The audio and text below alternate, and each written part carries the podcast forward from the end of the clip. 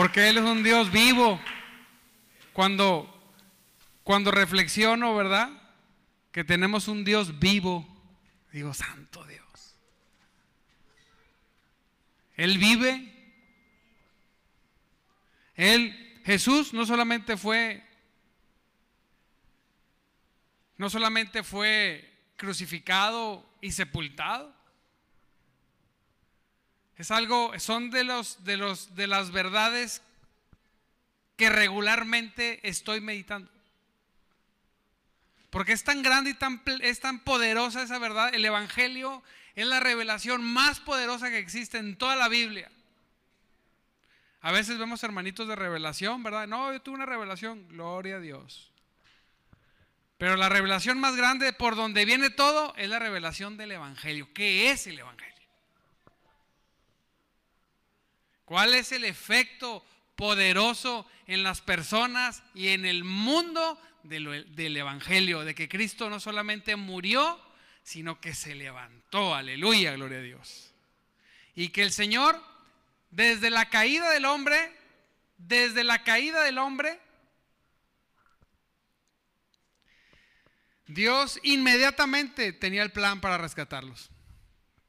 Inmediatamente, creo que es Génesis 3.3, donde dice, dice el Señor, ahí da la profecía inmediatamente de la venida de Cristo.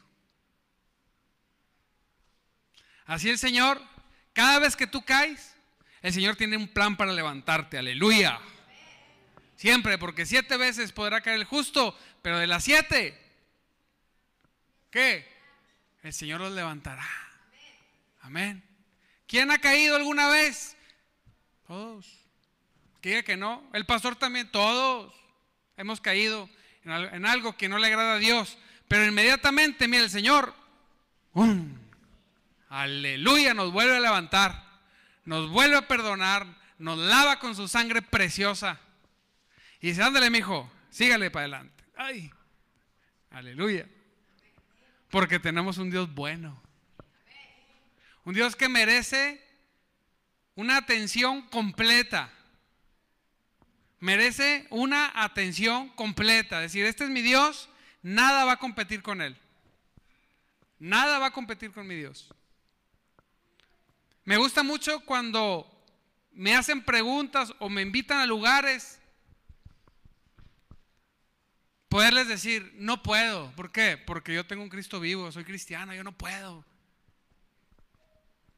No quiero, no me interesa. Yo le he dado toda la atención a mi Cristo en lo que Él merece, que es toda mi vida. Aleluya. Vamos a leer ahorita, aferrándonos al Señor. Acuérdense que el mundo es bien radical. Tú invitas a la gente del mundo a, venir a la iglesia. No vienen. Tenemos que ir, predicarles, ganarlos, ministrarles, disipularles y traerles. Es bien difícil traer a alguien. Es que ya le dije a un inconverso, no va a venir. El inconverso no tiene pena de decirte no. Pero cuando el mundo nos invita a hacer algo, el cristiano duda a veces. Ay, ay, no, diga conmigo, yo soy de Cristo. Y nada más del Señor. No que se enoje, se paren de cabeza todos. Yo soy de Cristo, aleluya. Somos de Cristo. Me da mucho gusto tenerlos a todos que hayan decidido venir y invitarlos a que escuchen la palabra con fe. Es importante. El próximo domingo vamos a ver un poquito más ese tema. Pero hay que escuchar la palabra, diga conmigo, la palabra con fe. Si no escucho la palabra con fe, no tengo acciones de fe y no tengo resultados de fe. Si soy incrédulo a la palabra, se acabó, ahí se acabó el corrido. Diga conmigo, tengo que escuchar con fe. Próximo domingo no se la pierda. Pero vamos a ver, porque es importante que esta palabra de hoy se escuche con fe. Para que produzca lo que Dios dijo que debía producir. Para que la promesa sea cumplida en la vida de la persona, la persona tiene que creerlo, accionar y recibir. Aleluya. Y esto es de, de, comprender. Fíjese lo que dice la palabra primeramente. Dice en Colosenses 1, del 24 al 29. Lo que vamos a leer es la definición del éxito. ¿A quién le gusta tener éxito? Y dicen algunos, no, bueno, es que éxito es algo relativo para lo que es éxito para ti, no es éxito para mí. Pues yo les voy a decir una cosa a todos, el éxito no es relativo, el éxito es real, objetivo, tangible y verdadero. Aleluya. Les voy a decir el éxito. Esto que les voy a decir, la palabra de hoy le pusimos, ¿cuál es el secreto de una vida? De victoria, en victoria. ¿Cuál es el secreto de una vida en victoria? Pues una persona que tiene éxito en todas las cosas, ¿sí o no? Pero ¿cuál es el secreto? Dice la palabra, me alegro cuando sufro en carne propia por ustedes, porque así participo de los sufrimientos de Cristo, dice el apóstol, que continúa a favor de su cuerpo, que es la iglesia. Dios me ha dado la responsabilidad, diga conmigo, responsabilidad de servir a su iglesia mediante la proclamación de, un, de una parte de su mensaje. Ah, ¿de qué?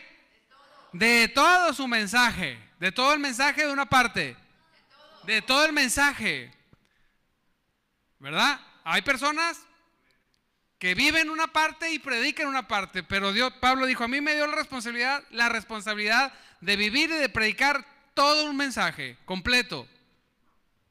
Todo, no una parte, todo todo el mensaje.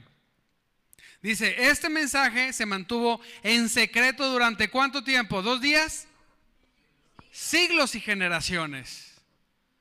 Pero ahora se dio a conocer al pueblo de Dios. Diga conmigo, yo soy del pueblo de Dios. Pues él quería que su pueblo supiera que las riquezas, diga, riquezas, dígalo, riquezas y la gloria de Cristo también, dice, y la gloria, y la gloria de Cristo también son para ustedes los gentiles, para nosotros, dígalo, para nosotros. Para los que no saben que son los gentiles, son todos aquellos que no son del pueblo de Dios étnico del pueblo de Israel, de los judíos. Pero somos del pueblo más poderoso, del pueblo del Espíritu, aleluya. Receptores de todas las promesas en Cristo Jesús para sus hijos, aleluya. ¿Quién lo cree? Si usted no recibe la palabra con fe, no va a tener la acción de fe. Y si usted no tiene la acción de fe, no va a recibir la promesa. Es, es, si yo predico el Evangelio a un grupo de personas, solamente un grupo de personas va a, va a escuchar la palabra con fe y va a creer. Y cuando crea, ¿qué va a pasar? Será salvo. Pero si no, que si no recibe la palabra con fe, ¿qué pasa? No se salva. Bueno, así opera toda la palabra. Toda la palabra. Si la recibo con fe, pasa. No te adelantes a la próxima predicación, pastor. Ok. Dice la palabra, el secreto es, había un secreto escondido durante siglos y generaciones. Y el secreto es, Cristo vive en ustedes. Aleluya, apláudale que Él vive.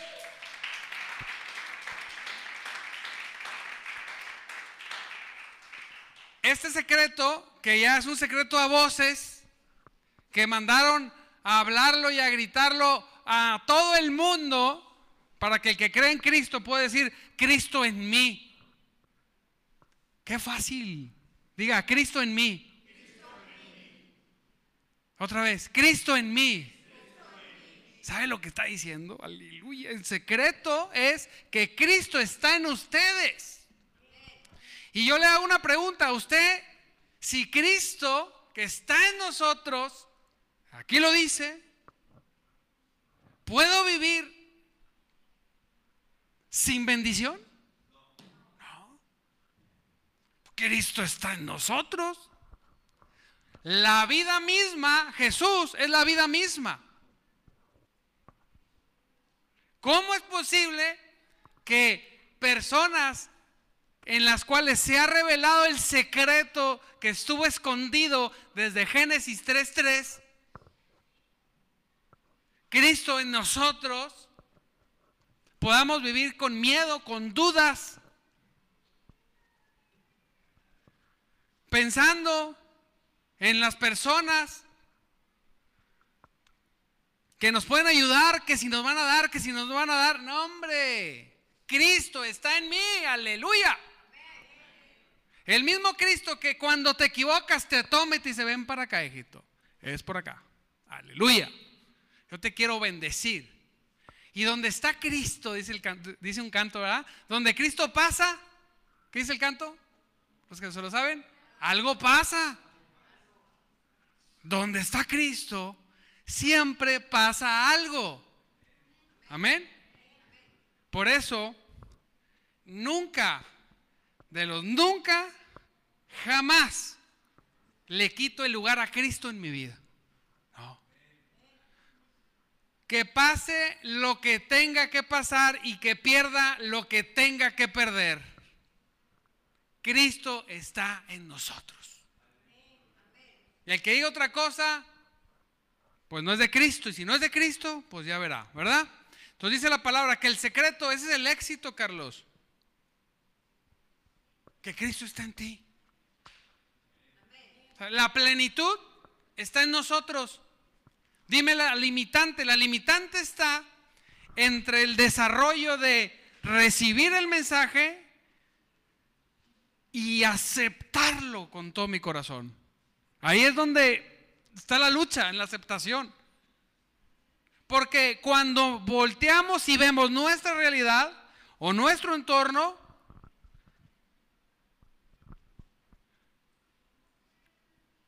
quizá no corresponde con lo que debería corresponder ahorita. Pero por eso el Señor se adelanta y dice, eh, andamos por fe. Abraham cuando ya no había esperanza alguna, ninguna esperanza. Dijo, siguió teniendo esperanza porque había creído, aleluya.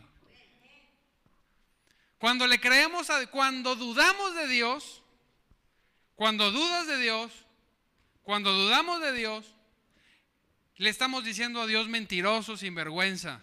Es lo que estamos diciendo. Me estás engañando, engañador. Y te digo una cosa, aquí el único engañador es el diablo padre de mentira, homicida desde el principio. Dios nunca, nunca miente, aleluya. Si Él dijo, Él hace, pero para que Él haga en nosotros, nosotros tenemos que creerlo. Dice, yo estoy contigo. No, no, yo estoy en ti. El Dios que da vida a los muertos y que hace que todas las cosas puedan salir de donde no hay nada somos a imagen de Dios, generadores y creadores. Eso de la ley de la, de la atracción, puras mentiras del diablo. No, nosotros somos a imagen de Dios, somos creadores, generadores. De donde no hay nada, generan los hijos de Dios porque Cristo en nosotros. Amén. Entonces, ¿para qué? Para que esta palabra se haga se perfecciona en el pueblo de Dios, tiene que ser predicada por alguien que lo cree y escuchada por alguien que lo cree. entonces no habrá límites. Aleluya. ¿Qué es lo que hace que se levantaron los apóstoles a conquistar el imperio más sanguinario? Que estaban totalmente convencidos. Amén. Dice la palabra, dice, el secreto es Cristo en ustedes. Oh, yo aquí ya lo había leído varias veces, pero en estos días lo leí y me fui, me quedé como media hora así como, como, como diciendo, pues sí, ¿verdad? ¿Cómo? ¿Tú en mí? ¿En este miserable? Sí, yo en ti. Yo en ese miserable lo lavé con mi sangre preciosa, aleluya. El que no merecía lo lavé con mi sangre para yo estar ahí, para yo habitar ahí, para yo hacer las obras en esta persona, en ti o en mí. Nosotros somos ahora el cuerpo de Cristo y el Espíritu de, Cristo, el Espíritu Santo está en el cuerpo de Cristo para hacer las obras de Cristo. Y dijo el Señor, se la aventó, dijo, y aún mayores. Digo, no. Aún mayores, Señor, sí. ¿Por qué? Porque yo voy al Padre.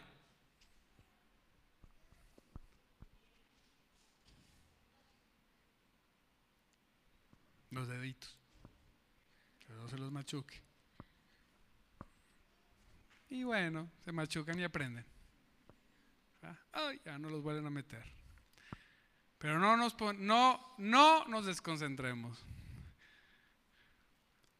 Cristo en nosotros. Wow. Ese, dice, eso les da la seguridad de que participarán de su gloria. Que Cristo está en nosotros. Y entonces yo decía, Señor, ¿qué pita? Yo digo, Señor,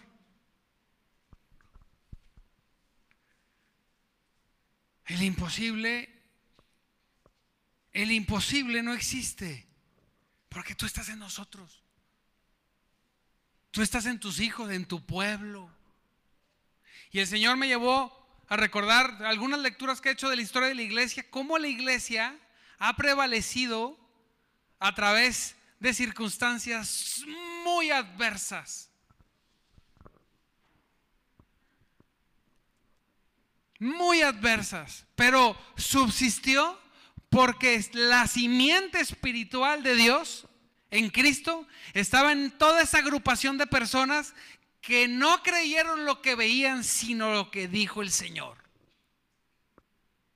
Y actuaron y caminaron y se ha derramado, amado hermano, sangre y ha muerto gente para que el día de hoy nosotros en Cristo digamos, ay, no puedo, no, está bien difícil. Difícil antes, ahorita está regalado. Si podemos nosotros cumplir la voluntad de Dios de predicar el Evangelio, podemos hacer cualquier otra cosa. Aleluya. Dice la palabra, por lo tanto, hablamos a otros de Cristo, advertimos a todos y enseñamos a todos con toda la sabiduría que Dios nos ha dado. Queremos presentarles a Dios perfecto, queremos presentarlos a Dios perfectos en su relación con Cristo. Dice Pablo, yo los quiero presentar perfectos ante su relación con Cristo. Lo vimos el, el domingo pasado. ¿Cuál es, cómo podemos tener la mejor relación con Dios. ¿Cuál es la forma? ¿Vino el domingo pasado? ¿Cómo fue, cómo, cómo fue la relación de Abraham con Dios? Por fe. Es que si se nos olvida y luego pasa, salimos a la semana y andamos diciendo, Dios, ¿por qué no? Y ayúdame. No, Dios me va a ayudar. Él dijo, le creo sin lugar a duda. Si nos ayuda cuando, nos, cuando hacemos cosas que quizá no son, son su voluntad, cuando caminamos en su voluntad, no hombre, no hay diablo que se atraviese, aleluya. Amén. Dios nos, da, nos ha dado, fíjate, para que podamos comprender esto, pero bueno, antes del primer punto, quiero leer un verso que me gustó mucho que es parte de lo que Dios, Dios en nosotros tiene, es lo que Él está haciendo. Dice, es mi deseo que experimenten el amor de Cristo, dijo el apóstol, aún cuando es demasiado grande para comprenderlo todo. Entonces serán completos con toda la plenitud de la vida y el poder que proviene de Dios. Cuando experimentamos el amor, cuando experimentamos el Cristo en nosotros, Cuando experimentas el Cristo en nosotros, entonces se termina toda competencia y rivalidad con Cristo. Entonces, cuando tienes que trabajar un domingo, le dices, no, y déjame acomodar para decirte por qué no. Porque soy cristiano.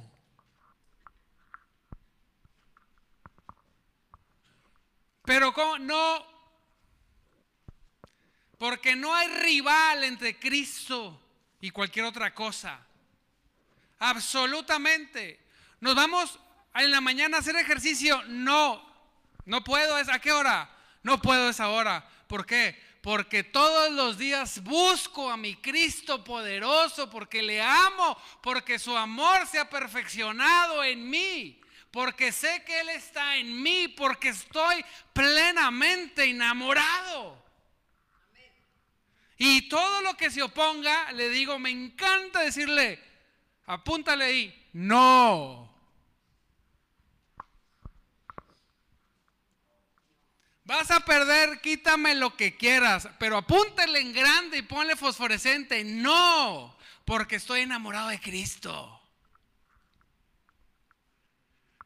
Que no va a haber una sola cosa que me aparte ni de su espíritu, ni de su persona, ni de su palabra, ni de su iglesia, ni de su propósito. ¿Por qué? Dígalo, porque estoy enamorado. Así es. Cuando estás enamorado no hay ojos para nada ni para nadie. Cuando los, las parejitas están enamorados, están todo el día juntos, llegan a la casa, se hablan por teléfono todavía. Después de dos horas están en el teléfono, cuelga tú, no, cuelga tú. No, no, no, tú.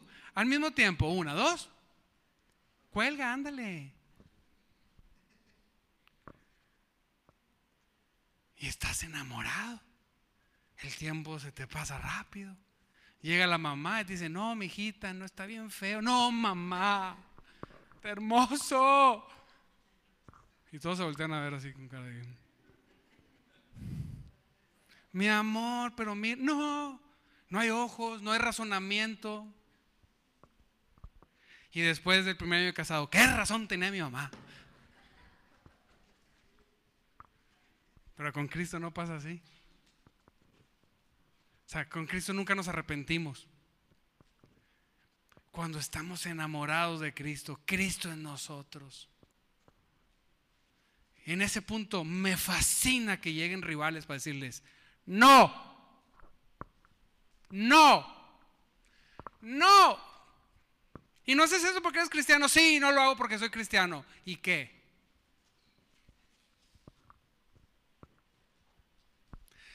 Y, tú no celebras Halloween porque no, no lo celebro, sí, porque estoy cristiano, aleluya, porque yo adoro la vida, solamente la vida, aleluya.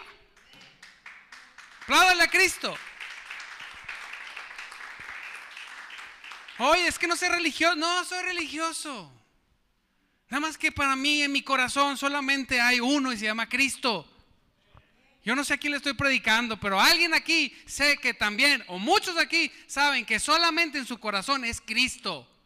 Y no lo demuestran diciendo, no, yo tengo mucha fe, yo tengo mucha fe. ¿Por qué? Porque creo en Dios. Pues los demonios también creen en Dios y tiemblan. No, yo tengo mucha fe porque mira todas mis obras. Cuando viene un rival, le digo, no, porque Cristo está en mí. ¿Cómo le voy a yo? ¿Cómo puedo pasar eso desapercibido? ¿Cómo puedo vivir en, derrota? ¿Y cuál es la garantía? ¿Cómo sabemos que está en nosotros? Dice 1 Juan 4:13, Dios nos ha, dado, nos ha dado su espíritu como prueba de que vivimos en Él y Él en nosotros. ¿Se imagina? Eso es verdad. Dios nos ha dado su espíritu como prueba, o sea, una evidencia cuando una persona en una relación te dice, es que yo te quiero. ¿Sí? A ver, los que han tenido una relación. Te quiero. Ah, ok, muy bien. Pero no hay evidencia. Hay algunos muy ciegos o ciegas, ¿verdad? No, no, no hay ninguna evidencia y no es que sí me quiere, no te quiere. Pero en Cristo dijo, yo les he dado una evidencia, una prueba. De que yo en ustedes y ustedes en mí. ¿Y, qué nos dio? El Espíritu Santo. Esa es la evidencia. ¿Quién ha experimentado el Espíritu Santo? Esa es la evidencia que Él en ti y tú en él. ¿Qué gigante puede ponerse enfrente? ¿Quién puede? ¿Quién puede vencer a los escogidos de Dios? Nadie. Cuando cuando vienen las situaciones difíciles, comando, comando, ¿dónde te encuentras? Las cosas se están poniendo difíciles. En Cristo, comando, en Cristo. mándame tu ubica, tu ubicación WhatsApp. La abres. Ah, está en Cristo. ¿Dónde te encuentras, comando? En Cristo. El diablo está tirando bombas, pero yo estoy en Cristo, en lo reservado de la morada de Jehová. No puede tocarme, aleluya. No me salgo de ahí. Él está en mí y yo estoy en Él. No solamente Él en mí, yo en Él. Ahí es mi lugar seguro. Y, llega el diablo y te oferta, dice, mira, ay, pero tienes que salir de tu centro de seguridad. Ah, no, sácate. No, tantito. Mira, mira, tantito. Nada más, nada más el domingo, ven. Desde adentro de Cristo le hago, pues no, cuernos, no salgo. Porque cuando nosotros salimos de ese lugar seguro de Cristo, nos salimos, lo primero que empieza a suceder se llama estancamiento.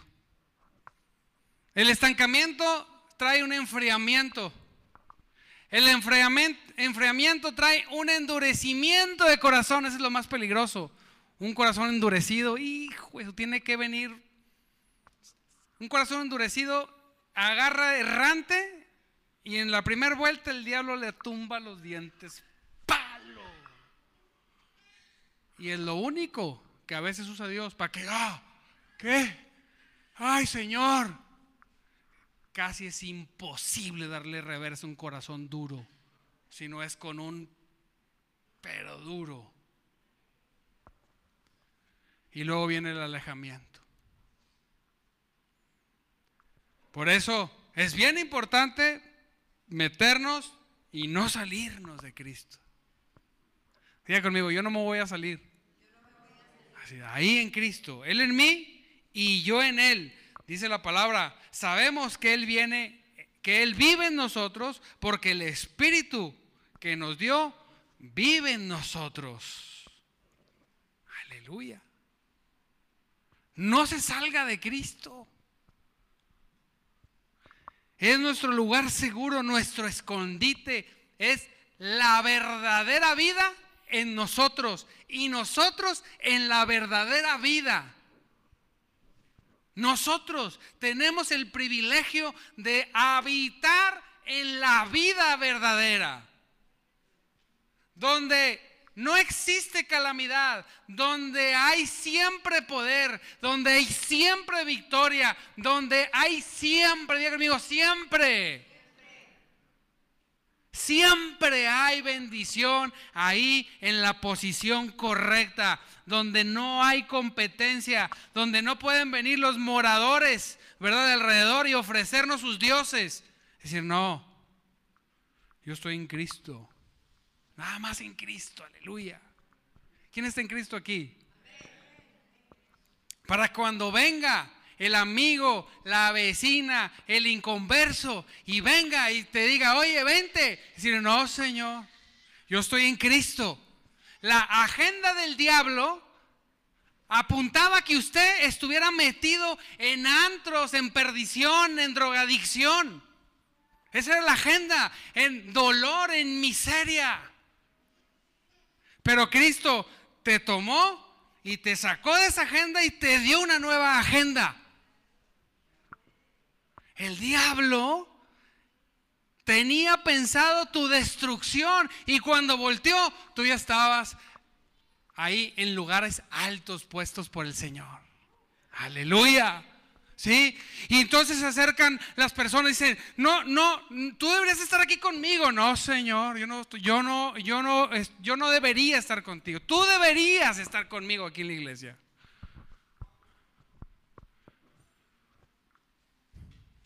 ¿Sí? En la agenda del diablo era tenerte destruido, pisoteada. Y Cristo dijo, eh, eh, este es mío, aleluya.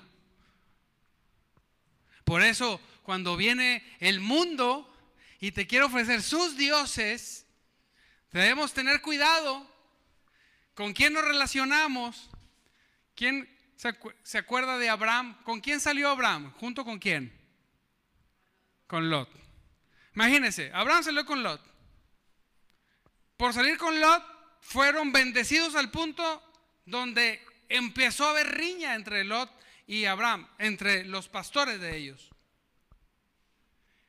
Y, y Lot, en vez de ser agradecido, le reclamó, dijo, se están peleando. Y Abraham dijo, es tiempo de separarnos entonces, ya no vamos a pelear. Estoy parafraseando todo. Es hora de, de, cada quien vaya por su lado. Y Abraham, como tenía fe, escoge tú dónde quieres ir, a donde tú digas yo voy para el otro lado. Él sabía que Cristo en él. No dependía ni de lugar, ni de personas. No. Él sabía que dependía del único que tenía el poder. Y luego, pues el otro volteó a ver y vio la mejor zona, la mejor, dijo yo para allá, yo ese lugar. Y Abraham dijo, está bueno, voy para el otro lado. Después Abraham, de Lot, se fue acercando hasta Sodoma y Gomorra. Después Dios iba a destruir, bueno, destruyó Sodoma y Gomorra y en eso que le, que le, informó a Abraham, Abraham le dijo, no hombre, y si hay 50 justos, no, si hay 50 no lo destruye. Bueno, no, y si hay 20, así, pues no había ningún justo. Pero Dios tuvo misericordia y rescató a Lot. Y luego Lot salió, ¿verdad? Su esposa se que para atrás, se, hizo, se hizo estatua de sal. Llegaron, a un lugar y después de cierto tiempo, en vez de ellos buscar a la familia de Abraham, para que las hijas buscar a la familia de Abraham, para buscar varón, ellas emborracharon al papá y se acostaron con el papá y tuvieron hijos. Y luego los hijos de esas mujeres hicieron, formaron pueblos que fueron contra totalmente del pueblo de Dios. Fíjese, Abraham salió con una persona que no debía haber salido se acompañó. Y después esa persona, la descendencia, tenía dioses. Fíjese los dioses que tenía la descendencia de ese con que se acompañó. A veces no es bueno, ¿verdad? No todas las personas tienen que acompañarnos. Tenían un Dios que les, les pedía que sus hijos recién nacidos los echaran al fuego para que fueran consumidos. Ese, ese, ese pueblo que salió de Lot los moabitas. Entonces, no se acompañe de gente del mundo. Si usted se asocia con mundanos, va a haber moabitas que en el futuro le van a hacer la vida de cuadritos. Así es. No deje que la bendición que es para los hijos de Dios alcance a los que no son hijos de Dios. Amén. Diga conmigo, Cristo en nosotros. No importa lo que te ofrezca el mundo, no es de socios, es de Dios. ¿Eh? Es de Cristo poderoso. ¿Eh? Mire, Dice Colosenses 3, 3 al 4, dice, pues ustedes han muerto a esta vida y su verdadera vida está, ¿dónde? Escondida en Cristo. Comando, ¿cuál es su posición? ¿Cuál es su posición? Mándame lo ubica. Ah, está en Cristo.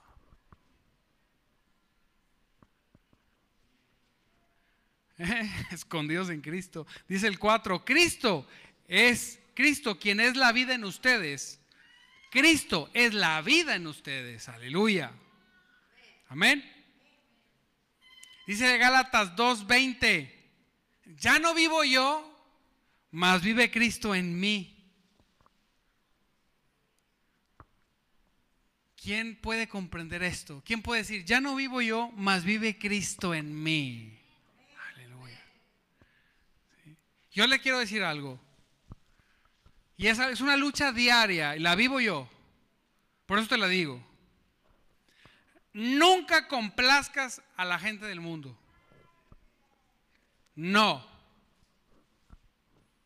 Hemos estado en reuniones de trabajo donde la gente quiere llevarte a sus actividades y es no, porque ya no vivo yo, sino vive Cristo en mí. Es que te vas a relacionar, no me importa relacionarme con humanos, con que mi relación con Cristo esté verdaderamente firme, lo demás sigue rodando, aleluya. Si tu relación, tu mayor relación es Cristo, si está firme y está buena tu relación, ¿por qué tienes que andar agradando a los hombres? No, tengo que agradar a ningún, a ningún cliente tengo que agradar. Mientras que agrade a Cristo, aleluya. Porque aunque tú no quieres comprarme, si Dios lo dice, me vas a comprar, aleluya. No está en tus manos, está en las manos de Cristo. Y vas a llegar a gatas, a la fuerza, y me vas a comprar. ¿Y sabes qué? Me vas a comprar lo más caro posible. Porque Dios lo dijo. Así es Dios. Así es. ¿Por qué? Porque mi relación, la principal con el Señor de Señores, con el Rey de Reyes, la procuro no con palabras, sino con hechos. Todos los días le busco desde bien temprano, todos los días leo su palabra, todos los días medito, oro en ella, medito en ella todo el día en su palabra, predicamos y hablamos de Cristo todo el tiempo, estamos enamorados de Cristo, creemos que Él está en nosotros, lo único que sigue es que podamos disfrutar lo que Él está haciendo. Nada más. Así que Dice la palabra de Dios, fíjese Colosenses, este también me gustó, 2, 6 al 7. Por lo tanto, de la manera que recibieron a Cristo Jesús como Señor, ahora deben seguir sus pasos. Arraiganse profundamente en Él y edifiquen parte de su vida sobre Él. ¿Parte? ¿Parte? Ah, profundamente en Él y edifiquen toda la vida toda la vida sobre él. Pastor, es que si yo no voy a hacer esto, no se me da el cliente que no se te dé. No lo necesitas. Tenemos el Dios que hace vivir a los muertos y hace que aparezcan cosas de la nada. Aleluya. No caigas en el engaño del diablo, astuto. Que tengo que relacionarme, sí, mientras no entres en una actividad que no es de Dios. No. Que no sea una actividad que no sea de Dios. No necesito. Tengo al Todopoderoso de mi lado. Dice Juan 15 del 4 al 5, permanezcan en mí y yo permaneceré en ustedes. Imagínate, yo, dice Jesús, yo voy a permanecer en ti. Permanece en mí. Dice más adelante, los que permanecen en mí y yo en ellos producirán poquito fruto. ¿Qué dice? ¿Cómo dice? ¿Mucho qué? ¿Por qué? Porque permanecemos en Él. ¿Cuánto? Todo lo suficiente. ¿Qué es lo suficiente? Hasta que Él venga o yo vaya. Cuando no veas esperanza, no importa, síguele creyendo a Dios. Así es Dios. Amén. Dice, los separados de mí no pueden hacer nada. Y entonces, si no estamos separados de Él, podemos hacer cuánto? Otra vez separados de Él, dice Jesús, Gibram, separado de mí, dice Cristo, no puedes hacer nada. Por más que luches. Ah, pero si permanezco yo en ti y tú en mí, puedes hacer todo. Dígalo, escucho la palabra con fe. Así es. Todo. En Cristo. ¿Cuál es la limitante? Dice Filipenses, Dios trabaja en ustedes y les da el deseo y el poder para que hagan lo que le agrada a Dios. Dios les da el deseo y el poder para permanecer en Cristo, para que esa permanencia, permanencia genere obediencia y esa obediencia genere la liberación de todas las promesas. Aleluya. Otra vez, es por fe, pero por fe obro. Y porque tuve fe, obré, obré en fe. Y porque obré en fe, obtuve de la fe lo que Dios dice que es para ti. Aleluya. Que cuando vengan los, los hostigadores, no, no, ¿y dónde está tu Dios? No, hombre, Dios está en el cielo y es poderoso y glorioso y su Espíritu Santo rebosa y está sobre mí y Cristo en mí, aleluya. Todo lo puedo en Cristo, todo va a suceder en Cristo, no porque lo diga, sino porque Él lo dijo y yo creo que Él lo dijo, aleluya. Yo no voy a estar donde quieren las personas. Yo no voy a estar donde diga el diablo. Yo voy a estar donde Cristo dijo que teníamos que estar. ¿En dónde te encuentras? En Cristo, aleluya. Nada más.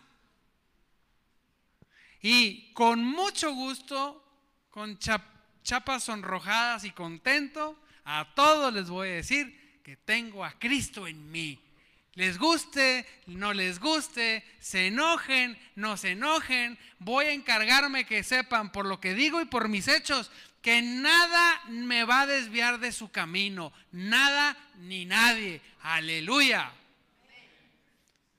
Así tiene que ser. En, en esa verdad y en esa actitud Ahí vamos que las puertas ya están abiertas, aleluya, para que vayan y tomen todo lo que les pertenece, amados hermanos en Cristo. Denle un aplauso a Cristo, que Él vive. ¿Me ayudas, Karencita?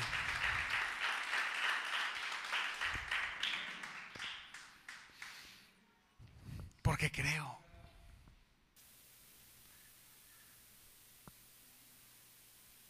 Vamos a cortar porque creo. Porque creemos.